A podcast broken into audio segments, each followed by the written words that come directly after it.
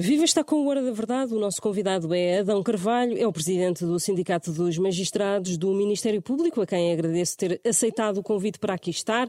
Eu sou a Susana Madureira Martins, comigo está a jornalista do Público, Helena Pereira. Muito bem-vindo. Pergunto-lhe como é que viu a declaração de sábado do Primeiro-Ministro, se viu eh, como uma interferência na justiça e no trabalho do Ministério Público nós, eh, no Ministério Público, já temos que estar habituados, porque isto já não é a primeira vez que sempre que, está, que estão em causa pessoas uh, com, uh, de certa forma, uh, alguma visibilidade ao nível do poder político, do poder económico, é normal que essas expressões existam. E, portanto, o Ministério Público tem que saber lidar com elas e tem que saber, dentro daquilo que é a sua função, manter a serenidade necessária para desenvolver o seu trabalho. Evidentemente que não é desejável que alguém que tem responsabilidades, e daí eh, eu ter começado por referir isso, eh, contribua, no fundo, para ainda agravar eh, a situação, tentando empolar as coisas e, de certa forma, tentando de forma mais ou menos implícita ou mesmo explícita, tentar condicionar a atividade, obrigá-la a um resultado que, que, sobretudo quando têm que saber que não é essa a função do Ministério Público e que naquela fase processual não é exigível que o seja. Mas o que é que considera quando fala em empolar, que o Primeiro-Ministro empolou, eh, está a referir-se aqui? Desde logo, ou seja, o facto de, de, num comunicado, se referir que se vai instaurar um inquérito para averiguar a conduta de uma pessoa e se ela tem relevância penal, evidentemente que é do conhecimento do Primeiro-Ministro e de qualquer dos responsáveis ao nível da Assembleia da República, do Governo, que esse é o, esse é o comportamento que o Ministério Público tem que ter, porque perante a notícia de um crime, e como digo, a notícia não exige qualquer prova da ocorrência do crime, é mesmo isso, é uma notícia, tem que dar origem ao inquérito, é isso que obriga o princípio da legalidade, e o Ministério Público não pode deixar de o fazer e essa fase destina-se a isso mesmo. Não significa que o Ministério Público diz que alguém cometeu um crime. O que diz é que vai instaurar um inquérito com essa finalidade, que é averiguar se de facto há ou não crime e se a pessoa é ou não responsável pelo mesmo. Ou seja, eh, considera que o Primeiro-Ministro, com aquilo que existia, com aquele parágrafo, tinha perfeitas condições para se manter em funções nestas circunstâncias? Só por aquele parágrafo, eh, no meu entendimento, claro que sim. No fundo, o parágrafo que diz é que terceiros terão referido o, o Primeiro-Ministro, pelo menos é isso que vai na comunicação social, eh, no fundo, referir, e é o que vem do comunicado, neste caso, até resulta mesmo do comunicado, que terceiros terão aludido à pessoa do Primeiro-Ministro eh, relativamente a factos que estão em investigação num, num determinado processo, e isso determinou que se tivesse extraído uma certidão para averiguar autonomamente, porque estando em causa o Primeiro-Ministro, eh, entende-se que há um foro que deve ser o, o Público junto do Supremo, porque depois também será esse o tribunal competente para uh, os atos jurisdicionais e, eventualmente, se isso chegar a esta fase, também para o julgamento de um Primeiro-Ministro, mas não é mais do que isso, ou seja, não uh, revela o comunicado qualquer juízo de, de, culpabilidade, de que existe prova no sentido de que o Primeiro-Ministro praticou este ou aquele facto, é mesmo isso, é o início. E uh, o Primeiro-Ministro, enquanto licenciado em Direito e quem exerceu já funções como Ministro da Justiça, sabe perfeitamente que essa é a função do Ministério Público. Portanto, uh, usar uh, aquele parágrafo como fundamento para se demitir é algo que eu não sou comentador político, portanto acho que é algo subjetivo, pessoal e avaliando todo um conjunto de circunstâncias, independentemente de só se ter referido a esse motivo, foram todo um conjunto de circunstâncias que teve que avaliar e é uma decisão eminentemente política, não é uma decisão judicial, nem uma decisão provocada pelo sistema judicial, é uma decisão eminentemente pessoal e que tomou e que, na minha perspectiva, só como respeitar. Mas deixe-me fazer outra pergunta também sobre. Hum sobre esse comunicado. Aliás, houve dois comunicados da PGR, um, na, um numa terça-feira e outro na sexta, e acha normal que a informação tenha surgido a conta-gotas. Na terça-feira há uma referência a um processo que está no Supremo e depois, na sexta-feira, é que se diz que esse processo já está aberto desde dia 17 de outubro. É assim, eh, nós temos que compreender que a função da Procuradora-Geral da República não é, no fundo, ser uma agência noticiosa dos processos criminais. Isto para, para tentar perceber. Evidentemente que nós, até ao nível do sindicato, como já aconteceu no passado, temos insistido que tem que existir comunicação, mas que essa comunicação tem que ser necessariamente objetiva e serena. E, e quando é que resulta essa, quando é que tem que existir essa informação? Quando há, no fundo, na praça pública, o conhecimento de que existe uma investigação, ou seja, quando é eh, previsível que uma determinada investigação vai para a praça pública e vai ser do conhecimento público e, portanto, aí tem repercussão social e exige-se que a Procuradoria-Geral da República dê conhecimento de, de que existe essa investigação, quais são os crimes que estão a ser investigados e os eventuais suspeitos ou arguídos nessa investigação. E só nesses casos é que se justifica essa comunicação, porque é essa repercussão social, esse alarido, que justifica e determina que a Procuradora-Geral da República venha, no fundo, dar conhecimento do que se passa uh, no processo e da existência de uma investigação. Porque se não for previsível que exista essa repercussão social, não faz sentido nenhum existir qualquer comunicado, porque o, o Tribunal. Uh, é o espaço próprio para que as investigações criminais e os processos criminais se desenvolvam. E é nesse âmbito que se devem situar. Agora não percebi. Acha que teria, devia ter havido mais cuidado da parte da, da Procuradoria-Geral da República na informação que deu ou não? Eu penso que a informação tal como foi dada era aquela que tinha que ser dada. E o que eu estou a dizer é que, em face das diligências que depois todos nós tivemos conhecimento que aconteceram, designadamente buscas e detenções, seria previsível para a Procuradora-Geral da República que aquele processo em concreto ia passar a ter repercussão social, porque envia, envolvia pessoas, ou estavam em causa pessoas, ligadas a quem exerce cargos políticos, altos cargos políticos, designadamente o Primeiro-Ministro. E, nesse sentido, é dever da Procuradoria-Geral eh, dar conhecimento através do comunicado, que, de qualquer das formas, tem que ser objetivo e seco, no sentido de que existe uma investigação, de quais os crimes que estão a ser investigados e, uh, no fundo, quem é que são os investigados. E isto, no fundo, é para dar, eh, para, no fundo, acalmar aquilo que resulta da, do alarido e da repercussão social, porque necessariamente ele iria ocorrer, quer existisse comunicação, quer não. E é normal eh, a Procuradora-Geral da República ir à Presidência da República falar de um caso sob investigação? Aquele e... encontro com Marcelo Rebelo de Sousa é banal?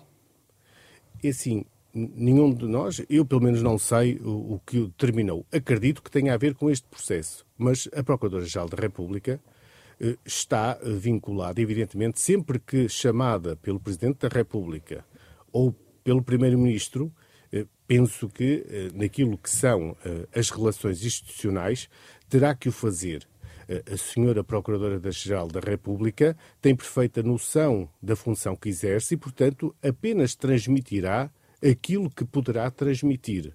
Eh, não vejo que se já um comunicado público ou ele vai ser iminente e se é chamada que possa dizer, no fundo, situar o Presidente da República sobre aquilo que está a acontecer, a investigação que está a desenvolver-se, e isto não é qualquer interferência no próprio inquérito ou no processo em curso. Significa dar conhecimento ao, uh, ao mais alto magistrado da nação, ao Presidente da República, daquilo que se está a passar, no fundo, também para ele, dentro das suas funções e das funções que, que, que tem, eh, possa também tomar as melhores decisões. Uh, Deixe-me só insistir, desculpe ainda sobre esta questão, mas falou da, da, da questão do alarido público. Uh, considera ao fim destes dias todos que não seria útil que a própria Procuradora uh, viesse pessoalmente falar?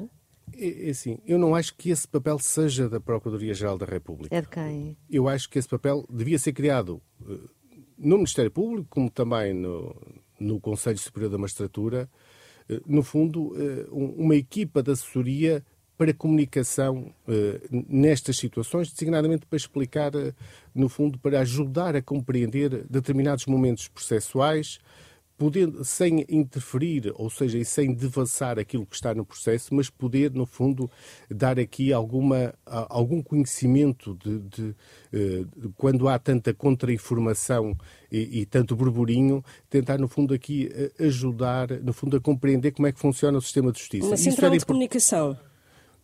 Sim, algo do género, mas não propriamente a, Procuradoria, a Procuradora-Geral da República. Não acho que essa seja a sua função, até porque qualquer comunicação da parte dela tem um peso que tem que ser devidamente mesurado.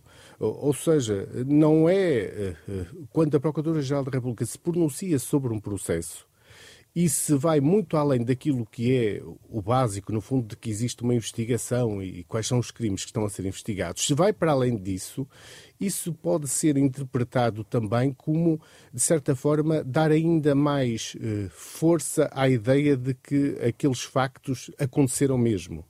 Isso não há, não, não há dúvida de que, de que iria acontecer. Portanto, acho que tem que ser uma outra estrutura criada como o gabinete da imprensa, mas também com magistrados dentro do gabinete da imprensa, no fundo, a fazer esse papel de, de, comunicação. Isso é algo que o sistema judicial tem que trabalhar. Porquê? Porque a justiça, cada vez mais, sobretudo a justiça penal, é mediatizada eh, e, portanto, é importante que, eh, que exista dentro do Ministério Público e dentro da estrutura judicial, no fundo, equipas que, que tratem de, de dar informação, não propriamente sobre os detalhes do processo, é, no fundo, para eh, alguma compreensão sobre o que se passa. Porque o que assistimos destes dias é eh, a informação que tem passado é confusa, muitas vezes é instrumentalizada uh, por, por quem tem interesse, no fundo, em que ela seja confusa, porque também é uma estratégia de defesa, uh, ou seja, não se limitam à defesa dentro do processo, mas optam por uma defesa também fora do processo, eh, na praça pública, e evidentemente é importante que haja da estrutura judicial também aqui alguma eh, algum trabalho no sentido de ajudar a esclarecer. Diria que está a ser montada uh, a tese da cabala por parte do Partido Socialista em relação ao Ministério Público e de que há uma perseguição judicial ao Partido Socialista. Isso está, considera que está em curso? Eu penso que a existir, que não me cumpre sequer comentar, eh, penso que é absurda, porque se assistirmos aos últimos anos, vemos que as investigações têm abrangido pessoas de, de vários segmentos partidários, assim como temos condenações de pessoas de vários eh, partidos, e, e portanto, isso é, é, é o, o, circuito normal e o funcionamento normal do sistema de justiça. Não acredito que, é, que haja. Há sempre, e isto já não é uma realidade desde há 20 anos para cá, sempre que alguma investigação toca uh, em, determinadas pessoas que exercem determinada função, e, não é só no âmbito da criminalidade da corrupção ou da criminalidade económica financeira, também já assistimos no âmbito do passado uh, em crimes de, de foro pessoal, como tivemos o processo Casa Pia, ou seja, acontece que, de facto, determinados atores vêm a público, de certa forma, tentar descredibilizar a atuação do sistema de justiça. Uh, Fazem-no por motivos que só eles conhecem. Agora, o que é importante para mim é que o Ministério Público saiba viver neste quadro, porque tem que o viver. Não é um quadro só de Portugal. Não somos só nós em que os magistrados estão sujeitos a este tipo de pressão. Uh, basta olhar bem para aqui Essa para o lado. Essa pressão tem havido, tem existido, considera? Tem existido, como, disse, desde que os processos passaram, no fundo, a atingir determinadas pessoas, ou passaram, a ser objeto de investigação algumas pessoas que têm maior facilidade, designadamente, de, de intervir junto da comunicação social e poder ter palco para, no fundo, tentarem descredibilizar as investigações, que o fazem. Eu, eu, na minha perspectiva, acho que a cultura devia ser contrária. De um Estado democrático que já devia ter alguma maturidade, era no, no sentido de serenar, de dizerem também não têm que assumir responsabilidade nenhuma porque não é isso que está em causa nesta fase. Mas, no fundo, explicarem que as investigações são normais num Estado de Direito, que é normal qualquer pessoa poder ser investigada. Nós não podemos esquecer que já tivemos juízes e magistrados do Ministério Público a serem investigados. E o Presidente da República também não podia fazer esse papel de tranquilidade e serenidade em relação a estes processos que estão a ocorrer? Todos os atores eh, com responsabilidades políticas deviam ter esta cultura de responsabilidade, porque mas o Presidente da República ainda nem sequer veio a terreiro falar deste assunto. Evidentemente que eu acredito que, quer o Presidente da República, pelas responsabilidades que tem, há de escolher, escolher o, o, momento em que se calhar poderá ter essa intervenção. Não sei, o juízo. Acho que era importante existir esta cultura de todos e todos nos comprometermos, eh, quando temos este tipo de responsabilidades, em, em existir esta, esta cultura de, de normalidade das investigações elas acontecem, as pessoas não estão a fazer o seu trabalho. Ou seja, acreditar que o magistrado do Ministério Público, titular de um determinado inquérito, o faz porque é contra o partido X ou partido Y, ou é contra a personalidade ou personalidade A ou personalidade B, quer dizer, é, é, é, é fantasioso. Não existe. E eu, eu acho que quando o afirmam, sabem perfeitamente que isso não existe. Podem existir deficiências no exercício das funções, porque é normal qualquer uh, sistema os seus atores no sistema, os, quem trabalha num sistema, evidentemente que pode ter erros de avaliação. E mas esses que... erros Sim. são sempre, e isto que eu queria dizer, mas esses erros num, num processo uh, judicial nunca são erros definitivos, porque podem ser sempre resolvidos, porque toda a atividade do Ministério Público é controlada. Não há nenhum ato do Ministério Público que não seja controlada, controlado pelos juízes. Ou seja, se requer uma medida de coação, mesmo a, a propósito desta situação, se o Ministério Público, porventura, é o autor dos mandatos de detenção, essa detenção é controlada por um juiz. O juiz tem que a validar. Antes de fazer os interrogatórios, o primeiro despacho é considerar se de facto os, as pessoas foram ou não bem detidas. E falando seja... em erros, é frequente surgirem, por exemplo, erros nas transcrições de escutas? Da minha percepção prática, felizmente, não são muitas as vezes em que ocorrem mas necessariamente têm que ocorrer. Se pensarmos que são milhares e milhares as escutas que têm que ser transcritas por todo o país todos os dias, que os órgãos de polícia criminal, que é quem normalmente tem esse papel para, para fazer eh, essa transcrição, eh, também têm escassez de recursos, eh, é normal que possa existir uma gralha. Às vezes isso não quer dizer que tenha sido um erro. Pode ter sido simples por ser por a audição ser difícil, e, portanto, porque houve uma falha ao transcrever e foi suprimida uma palavra, foi suprimido algum nome, isso pode acontecer. Eu acho estranho é que não acontecesse. Evidentemente que não terá sido a primeira situação, se é que ocorreu. Neste caso foi uma infelicidade ter sido com estes atores políticos. É assim, só pode ter sido, se existiu algum, algum erro, eh, porque eu até agora eu não tenho conhecimento do processo, não sei se efetivamente existiu o erro ou existiu o erro tal como tentam transmitir, não sei. Agora, se existiu esse erro, ele nunca é problemático, porque todos os sujeitos processuais têm acesso às gravações áudio. E o meio de prova, da obtenção uhum. de prova, foi a gravação áudio. Qualquer sujeito processual, depois de ouvir as gravações, pode uh, requerer ao juiz dizendo alto que temos aqui uma transcrição que não corresponde exatamente àquilo que está na gravação. Façam o favor de corrigir.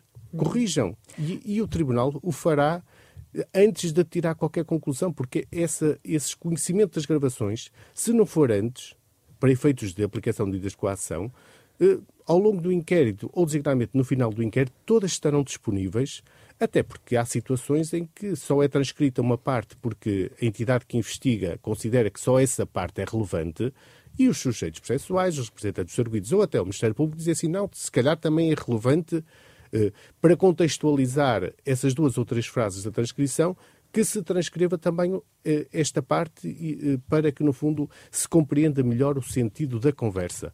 Mas isto é absolutamente normal. Sim. Deixa-me perguntar-lhe, considera que existe, um, que, a, a, corrupção está instalada na administração pública, como dizia há uns dias em entrevista ao Presidente do Supremo Tribunal? Bem, eu considero aquilo que tem sido a percepção e acho que todos os cidadãos temos mais ou menos essa ideia de que, de facto, existe uh, corrupção na administração pública. Uh, evidente, é uma realidade que, que está instalada, eh, e que é importante existir um trabalho, mas não é só do sistema judicial. Eh, porque, evidentemente, se for só o sistema judicial, ele nunca será resolvido.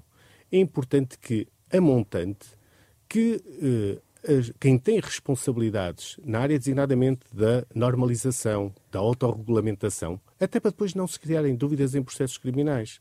E nós vimos, a propósito deste processo, como de outros têm acontecido, que há zonas demasiado cinzentas e que não deviam ser cinzentas. Ou seja, os próprios responsáveis deviam se autorregulamentar no sentido de deixar claro aquilo que são práticas aceitáveis e práticas que estão para além daquilo que é aceitável. E considera que há um padrão de comportamento nos partidos políticos de suspeitas de corrupção ou é algo que, que se atribui mais a um partido, nomeadamente ao PS? Eu isso acho que a corrupção é transversal uh, a todos os partidos e a todos os setores. É, é algo que temos uh, desde há muitos anos e que, até por, por realidades de vária natureza, designadamente cultural, social, que no fundo está um bocadinho uh, que, que nos está um bocadinho associada desde há muito tempo e que é importante, uh, até para darmos o sinal de esperança às gerações mais novas, que de facto se trabalhe, mas temos todos que trabalhar, porque não se combate a corrupção, como disse há pouco, apenas com o sistema judicial. É preciso que haja vontade. Isto passa por uh, estes regimes de, por estes sistemas de cumplicidade, de uh, mal, muito cinzenta, pouco esclarecida que existe, no fundo também uh, quando é a nível político tem a ver também com os sistemas de financiamento dos partidos, no fundo as bases partidárias, é, é algo que, que no fundo é a minha opinião pessoal, mas que, que de facto se sente que, que existe e que era importante que no fundo os, os os responsáveis políticos fossem os primeiros a dizer que não querem isto para a, eh, a vida política, para a vida partidária. E, portanto, têm que ser eles prima, os primeiros, primeiro, a autorregularem-se nessas matérias e, segundo, a serem os primeiros a denunciar. Ou seja, não se pode estar à espera que a denúncia surja tantas vezes eh, já tardiamente, que é o que acontece. Isso, por isso, a dificuldade muitas vezes no Ministério Público, que é quando, por motivo do, de, das ações de prevenção criminal eh, que, que, o CIAP tem também sob a sua incumbência, eh, é detectada uma determinada transação e lança a suspeita de que essa transação pode estar relacionada com uma atividade criminosa eh, da, da, pessoa que terá emitido essa tra transação.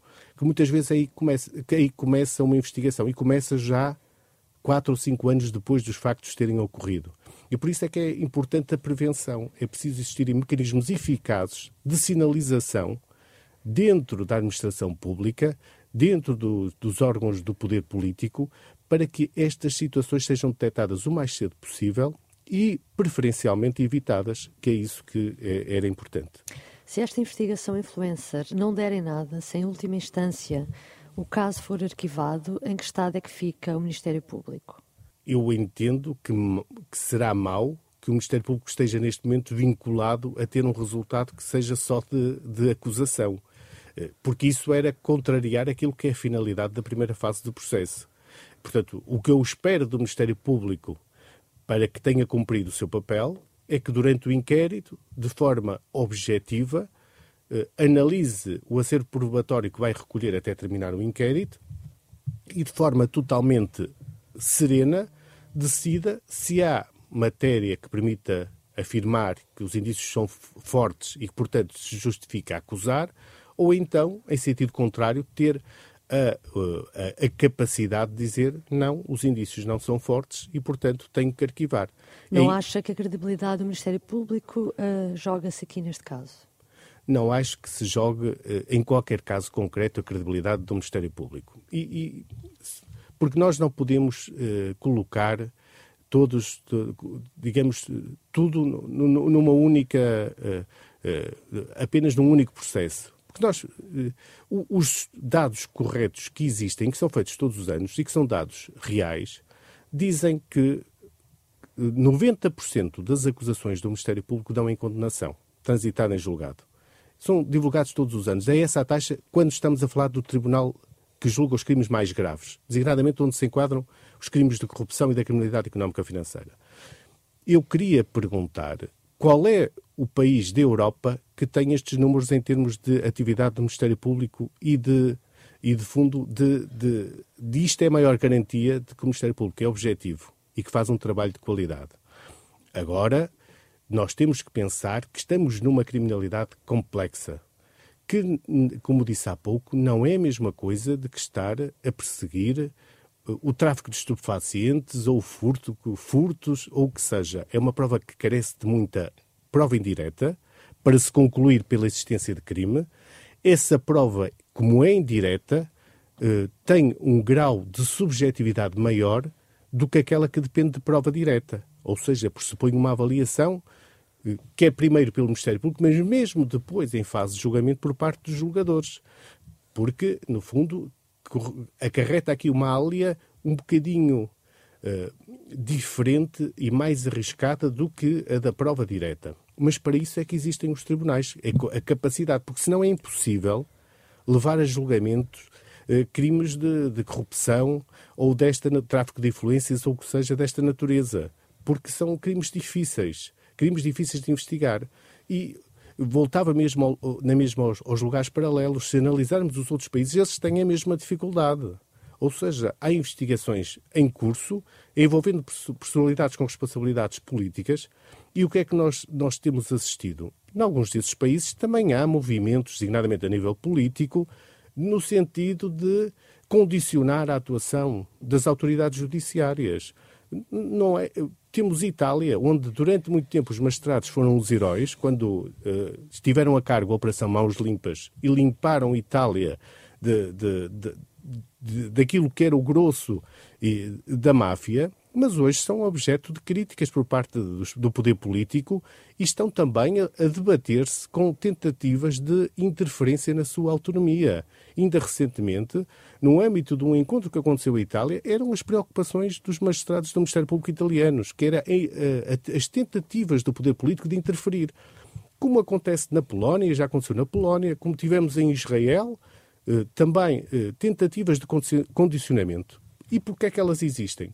porque sempre que o sistema judicial atinge determinados interesses ou pessoas que ocupam determinados interesses, o que é que acontece? Há sempre a tentação. É uma tentação que têm de, no fundo, tentar condicionar, tentar que seja previsível a atuação do sistema judicial. Para quê? Para poderem, de certa forma, escapar uh, impunes quando cometem uh, crimes. Agradeço muito a Adão Carvalho, eh, o presidente do Sindicato dos Magistrados do Ministério Público.